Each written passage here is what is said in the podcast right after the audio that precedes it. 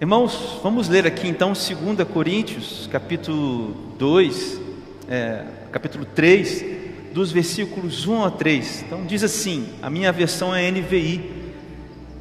E diz assim: Será que com isso estamos começando a nos recomendar a nós mesmos novamente? Será que precisamos, como alguns, de cartas de recomendação para vocês ou da parte de vocês? Vocês mesmos é, são a nossa carta, escrita em nosso coração, conhecida e lida por todos. Vocês demonstram que são uma carta de Cristo, resultado do nosso ministério. Só tirar um pouquinho do agudo, tá? Ou do médio.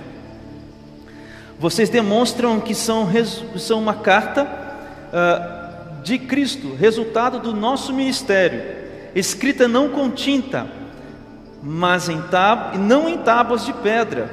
Perdão, escrita não com tinta, mas com o Espírito do Deus vivo, não em tábuas de pedra, mas em tábuas de corações humanos. Senhor, nós te pedimos que o Senhor fale através da minha boca aqui, Senhor, mas por intermédio do Seu Espírito Santo, porque nós sabemos que a palavra é viva Sempre digo isso, Pai, que esse é momento mais especial do culto, quando a gente vai ouvir o que o Senhor tem a dizer para nós. Nós estamos necessitados de ouvir a Sua voz. Então, Espírito Santo, você tem toda a liberdade aqui e entre os irmãos que ouvem, Pai, em algum lugar, seja onde, quando, como forem, como for. Essa é minha oração. Que o Senhor use a minha vida apesar de quem eu sou e tenha misericórdia de mim. No nome de Jesus. Amém. Irmãos, se os irmãos conhecessem alguém, ou algumas pessoas, ou alguém, que estivesse passando por alguma dificuldade muito grande, muito grande, e se você soubesse como ajudar essa pessoa, certo? Você se comunicaria com ela? Então vamos supor que você tem um parente, alguém que você goste? Que passa por uma dificuldade, está passando por algum tipo de situação difícil na vida, seja ela qual for, mas você tem, você pode ajudá-la, porque você sabe como sair daquilo, você pode, no mínimo, dar um conselho. Você se comunicaria, comunicaria com essa pessoa? Eu quero acreditar que sim, né? que você faria essa, essa comunicação. Eu acho que esse texto para nós, ele vai falar um pouco sobre esse movimento. Eu quero abordar esse texto hoje de uma maneira um pouco diferente.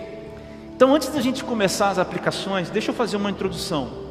Em primeiro lugar, irmãos, Paulo diz que ele não precisa de um selo institu institucional para validar o ministério dele. É isso que ele está falando, basicamente, como o pastor Renato já expôs aqui brilhantemente os dois últimos domingos. Ou seja, as obras revelavam, as obras do ministério do apóstolo Paulo, revelavam a validade do próprio ministério dele. E essas obras eram as vidas das pessoas transformadas. Outro ponto que a gente vê no texto é que a mudança provocada pelo Evangelho na vida dos, dos crentes de Corinto, os crentes de, nos, nos Coríntios, era a carta era a validação que Paulo precisava em qualquer lugar. E não só, irmãos, a vida dos crentes do, de Corinto, mas isso pode ser expandido para o ministério de Paulo na medida em que a gente pensa que em qualquer lugar que Paulo tivesse passado, pregado o Evangelho e pessoas tivessem se arrependido e se jogado aos pés de Jesus, estas pessoas seriam as cartas vivas que validariam o ministério do apóstolo Paulo. Portanto, essa não é uma situação que está restrita ao contexto de Corinto. Não, irmãos. A questão em Corinto é que as pessoas duvidavam do ministério do apóstolo Paulo e que era natural naquele tempo que se tivesse uma carta, como o pastor Renato disse, da carta da igreja principal que ficava em Jerusalém. Mas se ele tivesse sido, por exemplo, é, também sofrido essa acusação lá na Galácia, certamente ele diria a mesma coisa, irmãos. Isso é muito importante. a mudança que o Evangelho, não é o apóstolo Paulo, mas a mudança que o Evangelho provocava na vida das pessoas, era a carta que validava aonde quer que Paulo estivesse o ministério dele. Terceiro ponto, Paulo também ressalta que a obra do Espírito Santo é eficaz. Veja o versículo 3: Mas como Espírito do Deus vivo, vocês foram feitas cartas vivas através do Espírito do Deus vivo. é do computador, não tem problema não. Com o Espírito do Deus vivo, isso quer dizer, meus irmãos, que a obra que o Espírito Santo faz, ela é eficaz. Não é uma obra pela metade. Não é uma obra não concluída. Não é uma obra que precisa de uma parte nossa para que ela seja real. Não é isso. A obra que o Espírito Santo faz é eficaz. Porque quem escreve nesses corações é o Espírito Santo. Quarta, quarto ponto da introdução aqui é que a marca de Deus é escrita na mais profunda instância da existência humana. Veja só o final do versículo 3. Isso que o Evangelho fez, ele não escreveu essa, essa mensagem, não foi escrita nos nossos corações de uma maneira fria, ou seja, não foram em tábuas de pedra, mas em tábuas, ou seja, mais em corações humanos. Além de essa, é, é, esse versículo ter ligação principal com a nova aliança, porque aqui é uma ideia de que Moisés teve que subir o monte para receber as tábuas da lei, mas aqui o Espírito Santo escreve no coração das pessoas a marca do Evangelho. Além disso, nós, nós temos que entender que essa é, a, é a, a, talvez a, a ideia principal que salte desse versículo, mas a gente pode entender também que isso que o Evangelho provoca é no mais profundo da existência, irmãos, não é uma questão de emoção, não é uma questão de momento, não é uma questão também só de inteligência, só de intelecto, é alguma coisa que marca a vida a ponto de transformar a pessoa completamente de dentro para fora. É isso que essa expressão tábuas de corações humanos significa. Isso é incrível, né, irmãos? Mas agora pensa comigo aqui, irmãos. Isso tudo é muito bonito. Isso tudo é muito incrível. Isso é tudo maravilhoso. Pensa comigo, irmãos. Nós vimos durante os dois últimos domingos que nós devemos tanto produzir cartas vivas, como Paulo fez. Nós vimos isso domingo passado. Tanto quanto no domingo retrasado, nós vimos que nós vimos que nós temos que ser essas cartas vivas. Isso que o pastor Renato falou aqui dois domingos. E foi uma maneira de, de apresentar o texto perfeita, porque nós temos que fazer, ou seja, é, a, através da pregação do Evangelho, é, nós temos que além de ser cartas vivas, nós temos que produzir cartas vivas. A pregação do Evangelho vai gerar isso. E ok. Agora, irmãos, considerando o mundo e o tempo onde o apóstolo Paulo falou isso, talvez tenha escrito essa carta 50, 60 anos depois de Cristo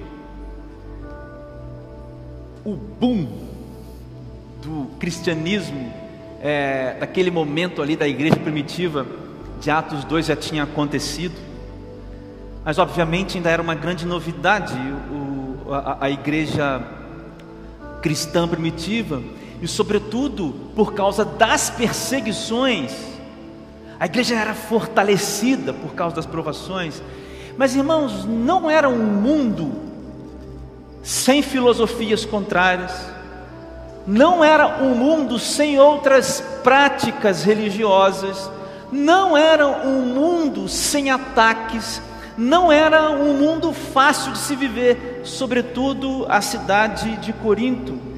O pastor Renato já disse, a gente já pregou várias vezes, era uma cidade muito cosmopolita, uma cidade que era portuária, muitas pessoas estavam ali, muito debate sobre filosofia, muitas outras religiões com, ah, com adoração através de rituais, ah, rituais eh, de prostituição, rituais ah, de sangue, vários outros deuses.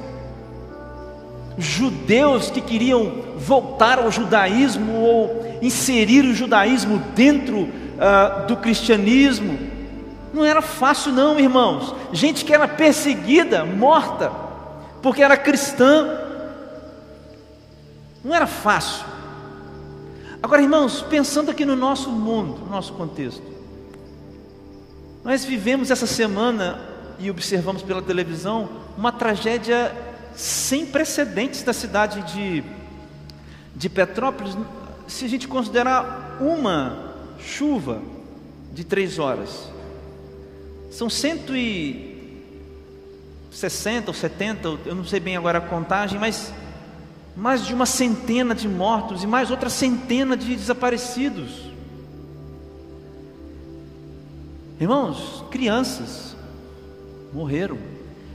Deixa eu tentar contextualizar para vocês: mulheres grávidas, pessoas perderam suas famílias há 11 anos atrás, aquela região sofreu a maior catástrofe ambiental uh, de deslizamentos assim no Brasil. Uma cidade ali perto de Petrópolis praticamente foi varrida, muita gente morreu, mais de mil pessoas. Irmãos, nós vemos assassinatos e maldade estampada em Itaperu. Essa semana teve vários assassinatos. Não é comum que a gente viu. Se você acompanha o Instagram, das notícias dos blogs das redes sociais, você viu isso. Meus irmãos, nós estamos num ano eleitoral. Nós estamos num ano onde ou você é Bolsonaro, ou você é Lula, ou você é da terceira via, e você, dentro da igreja, tem pessoas brigando por isso. Esquerdopatas, fascistas, dentro da igreja e fora da igreja. Que momento nós vamos viver esse ano na nossa eleição para presidente? Que momento complicado o país vai viver. Pessoas sendo canceladas porque têm a sua posição em A ou em B, meus irmãos, nós temos uma pobreza no povo brasileiro que é sem precedentes também. O Brasil voltou a ser o país da fome. São os dados que dizem. Nós somos todos os dias, irmãos, bombardeados com filosofias e pensamentos de que nós estamos no centro das coisas Irmãos, pensamentos que e homens que estão na internet dizendo eu ganho 30 mil num dia, vem você também ganhar sem trabalhar, e a Bíblia ensina: viva do seu trabalho. Nós vivemos num mundo que não tem mais amor ao próximo. Incrivelmente, nós estamos vendo algumas manifestações de bondade, de amor lá em Petrópolis com aquelas pessoas que são ali voluntárias. Então, meus irmãos, a pergunta é, é a seguinte: como que a gente vai ser cartas vivas nesse mundo? O que, que significa ser cartas vivas nesse mundo? Porque veja, nós sabemos que o mundo está mal, e nós sabemos do que as pessoas precisam. E ao começar esse sermão, eu perguntei: o que que você faria se você soubesse que alguém está em dificuldades e você soubesse o que pode ajudá-la? Você se comunicaria com ela, sim ou não? Vocês provavelmente responderam sim. Então, eis o cenário: o mundo está mal. O mundo está mal, gente. E nós sabemos do que as pessoas precisam. Por isso, minha pergunta é: como ser cartas vivas em um mundo morto? E esse é o tema da mensagem. Cartas vivas para um mundo morto. Veja o que diz o versículo 3: Vocês demonstram que são uma carta de Cristo, com tudo o que acontecia em Corinto, vocês demonstram que são uma carta viva, ou que são cartas vivas, ou que são uma carta de Cristo. E eu quero aplicar, irmãos, essa mensagem com vocês em quatro pontos. Depois de explicar então isso que o apóstolo Paulo está dizendo aqui, eu gostaria de fazer algumas aplicações com os irmãos. Quatro aplicações breves. Primeira aplicação, meus irmãos, é a seguinte: veja, divisão não é o mesmo que divergência. Irmãos, aprendam isso. Divisão não é o mesmo que divergência. Veja o versículo 2 diz: Vocês mesmos são a nossa carta. O apóstolo Paulo diz isso. Mas se nós ah, voltarmos um pouco ali em 1 Coríntios, nós vamos ver o apóstolo Paulo falando uma outra coisa, dando um outro exemplo ali para aqueles irmãos. Como nós vamos ser, irmãos, cartas vivas, tendo tantas opções de mundo atuando ao mesmo tempo, dentro e fora da igreja. Antes de ler o texto aqui de Paulo, o outro texto, eu entendo, irmãos, que divergir é natural, mas dividir é nocivo. Nós divergimos das pessoas, das coisas, naquilo que não é fundamental para a fé. Quando eu digo para você, Talita, que Jesus Cristo não é o único caminho para a salvação, isso tem que causar em nós uma certa divisão no sentido da fé. Nós não estamos mais comungando da mesma fé. É lógico. Mas quando eu digo para você que eu tenho uma opção política por A e você tem opção política por B, nós ainda estamos concordando que Jesus Cristo é o Salvador, o único Senhor e que o sangue dele é a única coisa capaz de nos perdoar, o sacrifício de Jesus. Então nós vamos divergir, mas nós não podemos dividir, irmãos. Irmãos, eu vou ler com os irmãos aqui 1 Coríntios, tá? Vira umas páginas aí na sua Bíblia, capítulo 11, dos versículos 17 ao 19. Enquanto os irmãos vão abrindo a Bíblia, eu falei isso na célula essa semana, né? E eu vou usar o mesmo exemplo aqui. Irmãos, imaginem dois carros caminhando numa estrada, irmãos. Imaginem dois carros caminhando. Dois carros caminhando.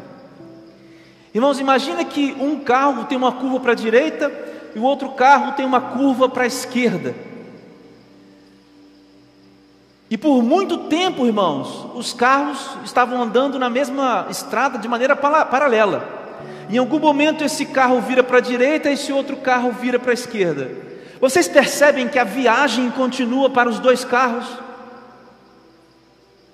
Um virou para a esquerda, outro virou, um virou para a direita, outro virou para a esquerda, mas a viagem continua. Agora imagina um carro andando, irmãos, e a gente tem que, e, e, e, porque o carro não se decide ou não se resolve, a gente encerra, serra o carro no meio.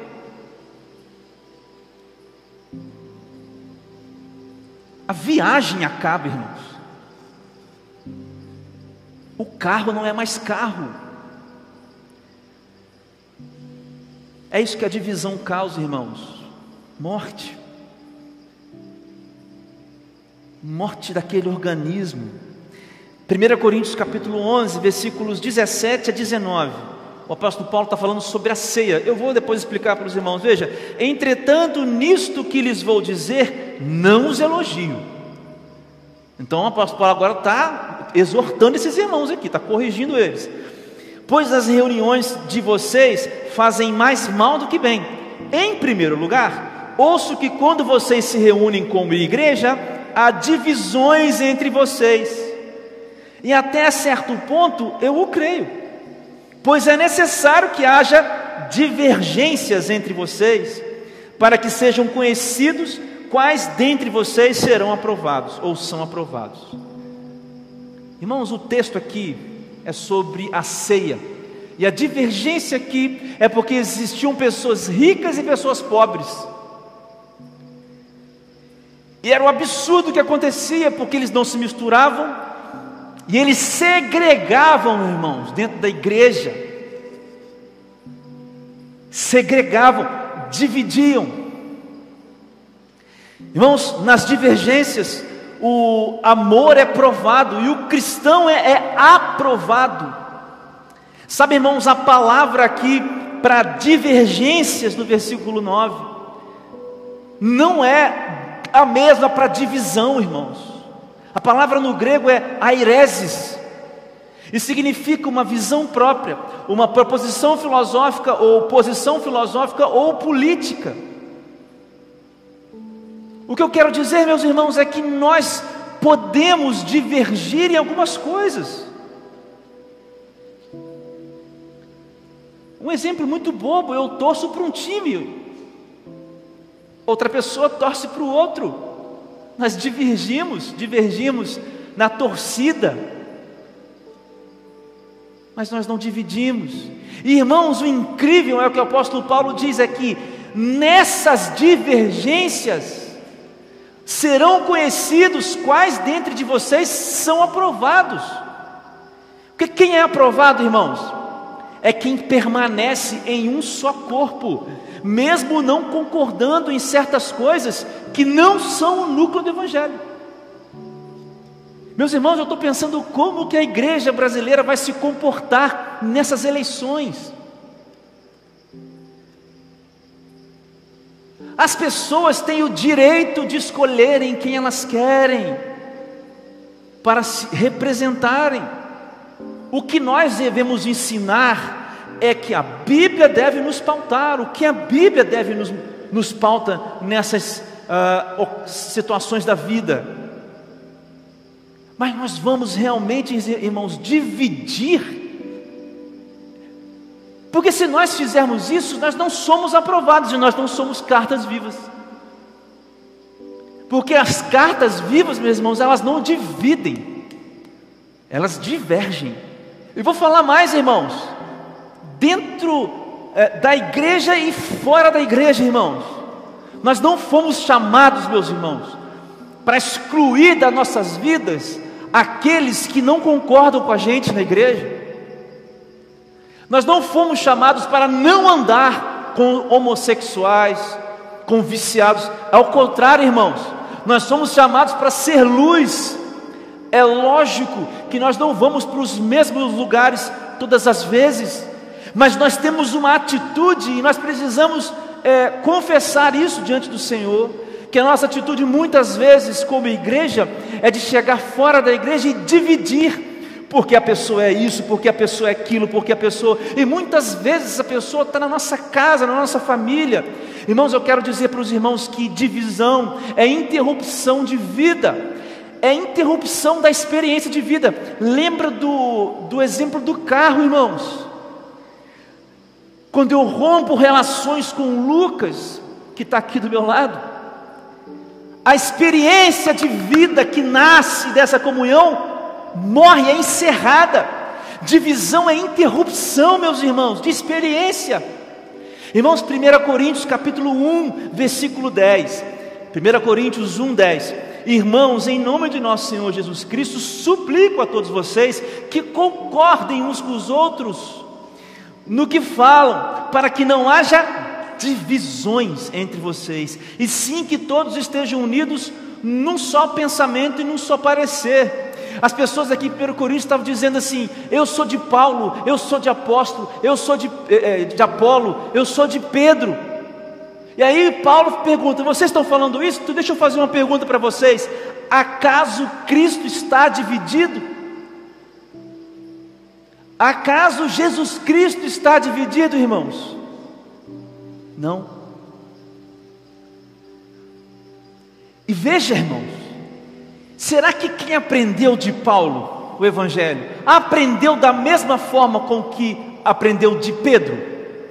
Irmãos, Paulo era um homem estudado, mais velho do que Pedro, com certeza. Um homem super inteligente, fluente nas línguas, capaz de discutir as filosofias com os mestres da época, Pedro era um jovenzinho pescador. Pedro era um pescador sem cultura, sem, sem, sem, a, a, a, sem a, a parte intelectual dele trabalhada como Paulo.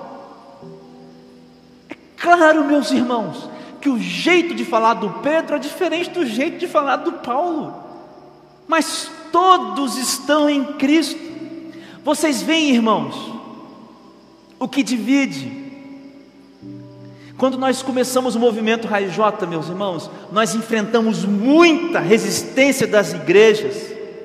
Muita gente falou mal de mim nas redes sociais, desse movimento nas redes sociais, porque é gente que divide, porque é gente que não entende que as igrejas podem fazer movimentos em conjunto, igrejas diferentes podem se juntar para evangelizar.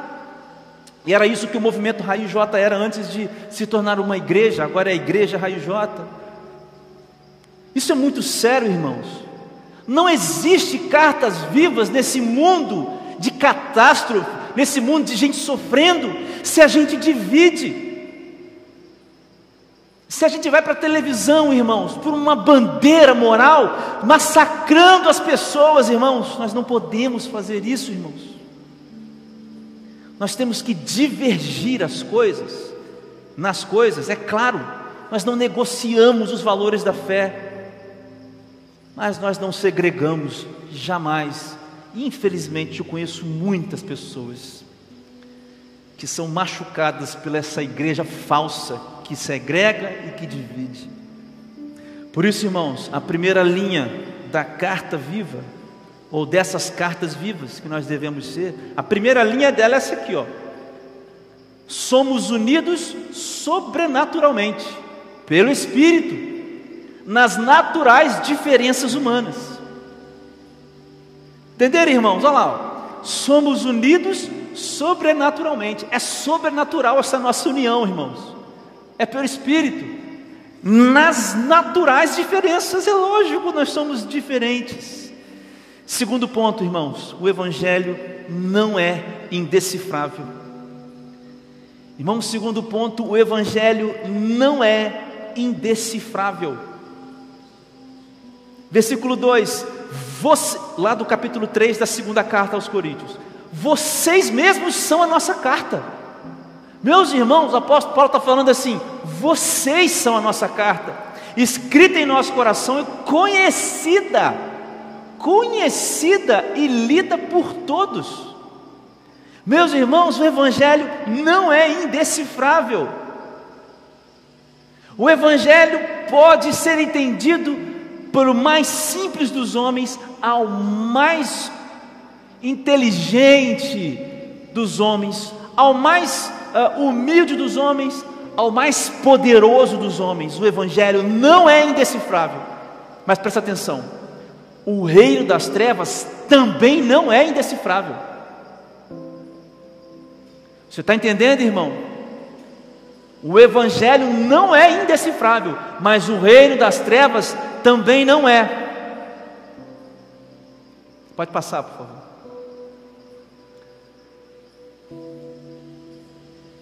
Depois a gente disponibiliza o PDF todo, o PowerPoint todo em PDF para os irmãos. Meus irmãos, se os irmãos duvidam de mim, deixa eu ler para os irmãos Gálatas capítulo 5, do 19 ao 23. Veja bem, ora, o próprio apóstolo Paulo agora falando lá para os Gálatas, obra, ora, as obras da carne são manifestas. São manifestas. Imoralidade sexual, impureza, libertinagem, idolatria, feitiçaria, ódio, discórdia, ciúmes, ira, egoísmo, dissensões, facções, inveja, embriaguez, orgias e coisas semelhantes. Eu os advirto, como antes já os adverti: os que praticam essas coisas não herdarão o reino de Deus. Mas o fruto do Espírito é amor, alegria, paz, paciência, amabilidade, bondade, fidelidade, mansidão e domínio próprio. Contra essas coisas não há lei. Irmãos, irmãos entendem essa situação? O Evangelho é claro, assim como o reino das trevas também é claro.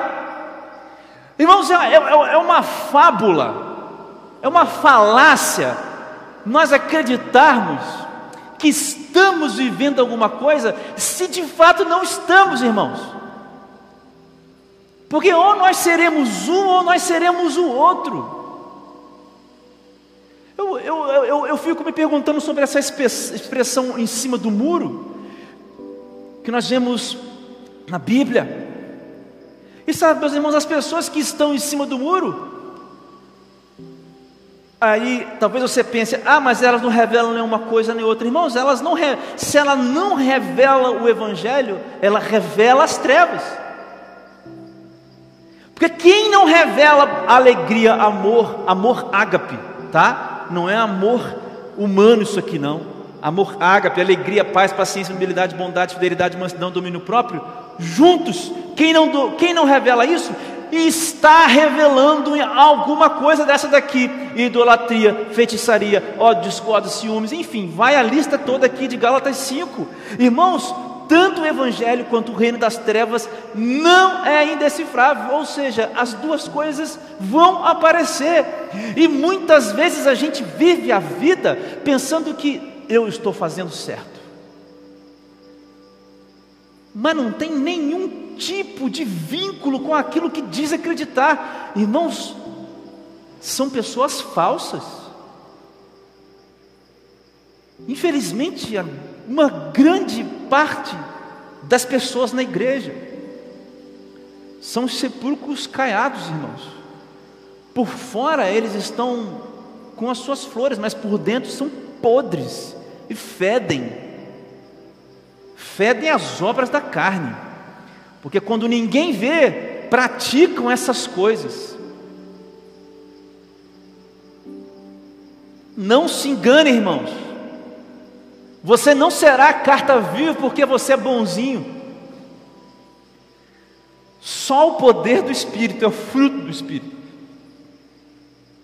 E talvez você pergunte assim, mas, meu Deus, como é que eu vou ser isso tudo? Irmãos, segundo ponto aqui do 2, não é questão de capacidade, meus irmãos, é questão de intimidade com Deus.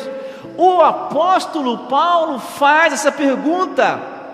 Lá em 2 Coríntios, capítulo 2, versículos 15 e 16, antes um pouquinho do versículo que a gente leu do texto base. Olha só, 2 Coríntios 2, 15 e 16. Porque para Deus somos o aroma de Cristo entre os que estão sendo salvos e os que estão sendo perdendo, estão se perdendo, perecendo. Para estes, para os que estão perecendo, somos o cheiro da morte. Para aqueles que estão sendo salvos, a fragrância fragrância da vida. Lindo, né? Mas quem está capacitado para tanto? A resposta o apóstolo Paulo dá no versículo 5 do capítulo 3. Não que possamos reivindicar qualquer coisa com base em nossos próprios méritos, mas a nossa capacidade vem de Deus. Pastor Renato falou isso aqui domingo passado. E sabe, irmãos, esse texto aqui do aroma, o apóstolo Paulo está dizendo assim: nós somos um cheiro, não tem jeito, exala de nós um cheiro, irmãos. Ou é o cheiro da vida ou o cheiro da morte. Agora, interessante que ele coloca o seguinte: que para os que estão sendo salvos, nós somos a fragrância da vida, e para os que estão sendo mortos, o cheiro da morte. E sabe qual é a lógica, irmãos, do texto? A lógica do texto é que quando alguém vive o Evangelho, de fato, as pessoas que nos cercam compreenderão o Evangelho. E a expressão cheiro da morte é que aqueles que rejeitarem o Evangelho serão condenados ao inferno. É justamente, irmãos, porque nós estamos, estamos sendo fiéis e nós somos cartas vivas.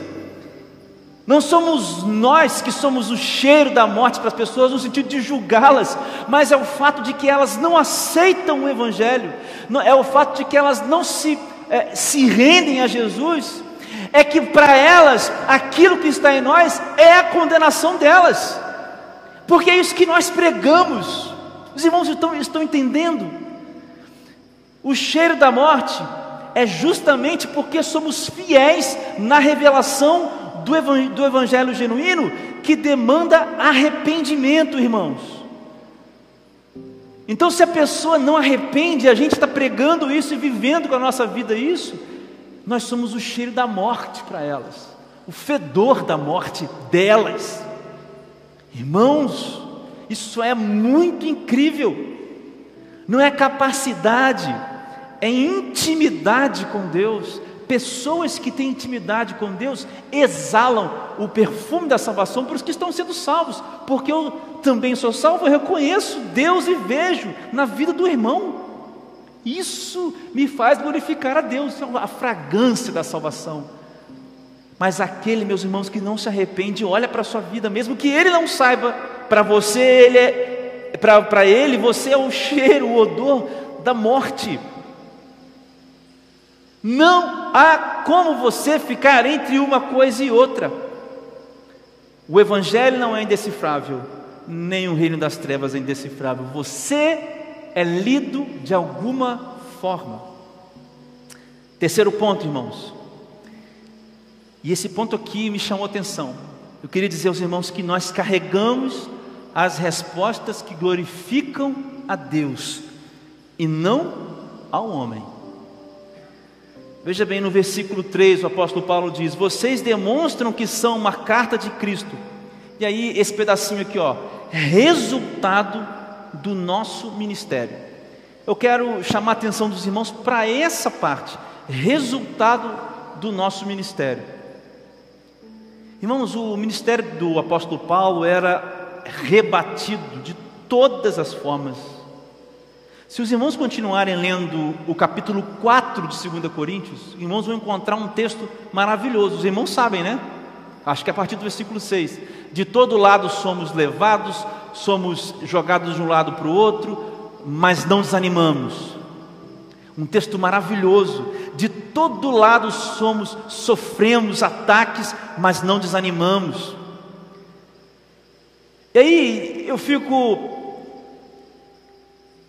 o, o apóstolo Paulo dizendo, fico pensando nele, perdão irmãos, dizendo estas coisas, sabe, ele vivendo nessa, nessa relação, irmãos, de dificuldade. Um homem que pregava o Evangelho, veja bem, pregava o Evangelho genuíno e sofria o tempo todo. Vivia da ajuda dos irmãos, era preso ali, açoitado aqui, naufragava lá, e ainda tinha que se defender. Sabe, irmãos, em 2 Coríntios 3, 6, o apóstolo Paulo diz assim: Ele nos capacitou para sermos ministros de uma nova aliança, não da letra, mas do Espírito, pois a letra mata e o Espírito vivifica. O pastor Renato também pregou sobre isso, mas eu quero chamar a atenção sua disso daqui o apóstolo Paulo diz: Ele, Deus, nos capacitou para sermos ministros. Então, quando ele diz, vocês são cartas de Cristo, resultado do nosso ministério, meus irmãos, é um ministério em dificuldade. É, foi um ministério que não agradou homens, foi um ministério que propôs respostas do Evangelho para o homem. Paulo entrava em discussões com os filósofos, você pode ler em Atos isso. Ele ia para as sinagogas discutir com os judeus, e quando ele estava em terras de gentios, ele discutia com os filósofos nas partes mais, ah, é, é, nas partes mais famosas, nas partes das mais famosas das cidades. E ele não remodelava o evangelho. Irmãos, eu quero dizer o seguinte para os irmãos: o que a Bíblia diz é a palavra de Deus e nós pregamos a palavra de Deus. Porque eu vejo, irmãos, um mundo onde a gente talvez precise adaptar a palavra. Isso não significa, irmãos, segregar as pessoas. Essa é aquela parte onde a gente precisa ser fiel ao que a palavra diz. Irmãos, como que a gente quer ser carta viva? Se o que a carta revela é isso aqui, irmãos. A mensagem da carta é isso aqui, a Bíblia, a palavra de Deus que está aqui. 1 Coríntios capítulo 4, 3 a 4, o apóstolo Paulo diz: Pouco me importa ser julgado por vocês ou por qualquer tribunal humano. De fato, nem eu julgo a mim mesmo, embora na minha consciência, embora em nada minha consciência me acuse, nem por isso justifico a mim mesmo. O Senhor é quem me julga, irmãos. Meus irmãos, ser carta viva não é sobre todos aceitarem, acreditarem no que eu vivo. É sobre eu ser fiel à palavra de Deus. Os irmãos acreditam que o apóstolo Paulo foi uma carta viva? Os irmãos acreditam? Tudo bem, mas então tá, todo mundo aceitou e acreditou que o apóstolo Paulo pregou? Não. Mas ele continuou fiel.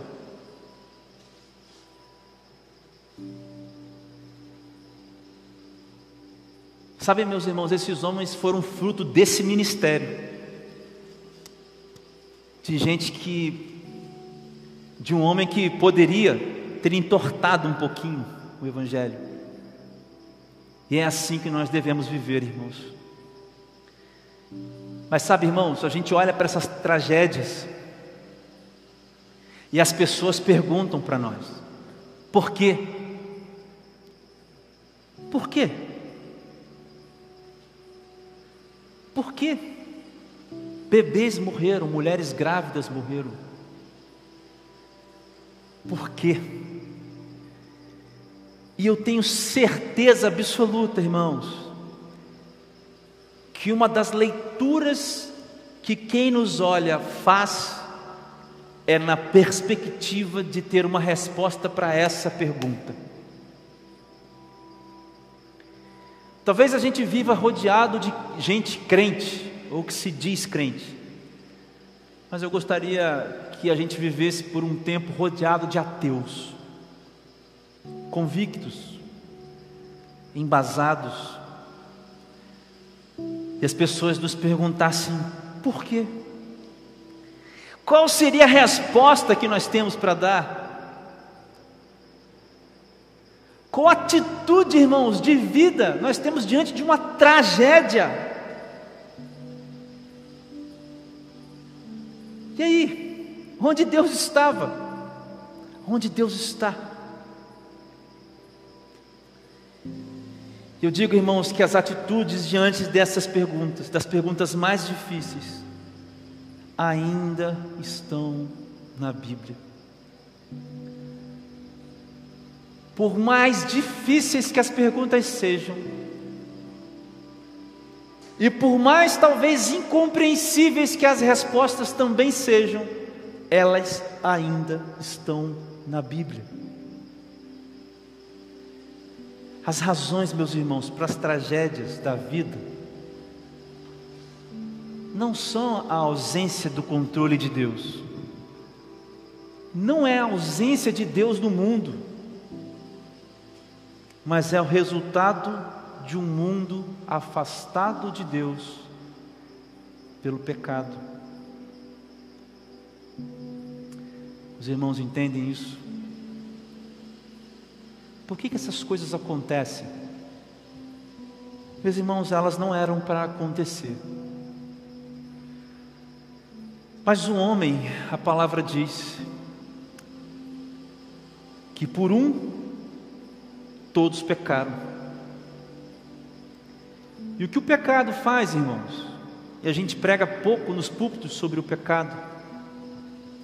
Além de fazer a gente pecar contra Deus no nível moral, no nível existencial humano, o pecado separou o homem de Deus. Por isso, irmãos, a terra, as coisas, a natureza, irmãos, está gemendo. Essa é a resposta da Bíblia. Do lado humano, o mundo geme. E o sofrimento está aí porque o homem se separou de Deus. Quando o homem cai. Mas essa não é a resposta final. A resposta final é que Deus se importou com o mundo e olhou para o mundo caído. Efésios, capítulo 2, versículo 4. Nós que estávamos mortos E Deus se importou com esse mundo e disse: Eu vou mandar o meu filho, porque eu quero ter comunhão com vocês de novo. E veja, nada vai separar mais você do meu amor. Essa é a mensagem que nós temos que pregar. A fé é a resposta. Porque o Salmo 23 diz que a bondade do Senhor está nos perseguindo, em meio a um mundo caído. É dessa carta, a capacidade de ser a carta, a maravilha da carta, a, a beleza da mensagem da carta, é porque houve um encontro de um papel de nós mesmos na, nós como um papel, encontrando com Deus, Ele escrevendo em nós, nos nossos corações, irmãos, com uma tinta que é o sangue de Jesus. Esse é o poder da carta. Por isso a quarta linha devia ser essa daqui, ó. Olhe para mim. Olha o que Deus fez em mim. Eu conheci Jesus e eu tento ser como Ele todos, os dias, todos os dias, em todo o tempo, mesmo quando eu falho, Ele me perdoa. Olhe para mim, Jesus está vivo em mim. Entende, irmãos? Essa deveria ser a quarta linha da carta. Olhe para mim, olha para mim. Quando nós encontramos as pessoas, olhe para mim, Jesus está vivo em mim, olhe para mim. Eu tenho para falar para você sobre Jesus. Eu conheci Jesus. A grande pergunta é: nós refletimos as leis das tábuas de pedra ou corações humanos escritos pelos, pelo próprio Deus com a tinta do sangue de Jesus? Essa é a carta viva, irmãos. A carta viva é a revelação do escritor e do poder do sangue de Jesus. Essa é a carta viva. Por isso que eu termino fazendo essa pergunta com vocês, essa mensagem não faz sentido. Para quem não encontrou com o escritor. Eu comecei dizendo lá na frente que a obra do Espírito Santo é eficaz, é eficaz.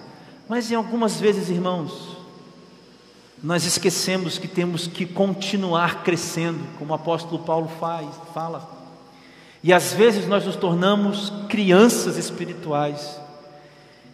E talvez você não tenha nada para dizer para as pessoas porque você abandonou esse encontro, abandonou essa relação.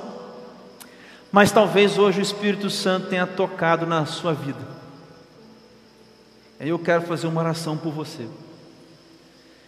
Se essa mensagem te encontrou e você nunca teve um encontro, e se nesse momento o Espírito Santo está se manifestando a você, seja onde, como e quando você estiver, se você nunca presenciou, nunca sentiu isso, mas está sentindo agora, porque é assim que acontece, Jesus se apresenta para você, eu quero fazer uma oração com você. Feche os seus olhos. Senhor, eu apresento diante do Senhor todos os que estão, Pai, aqui ouvindo, seja onde, quando, como for.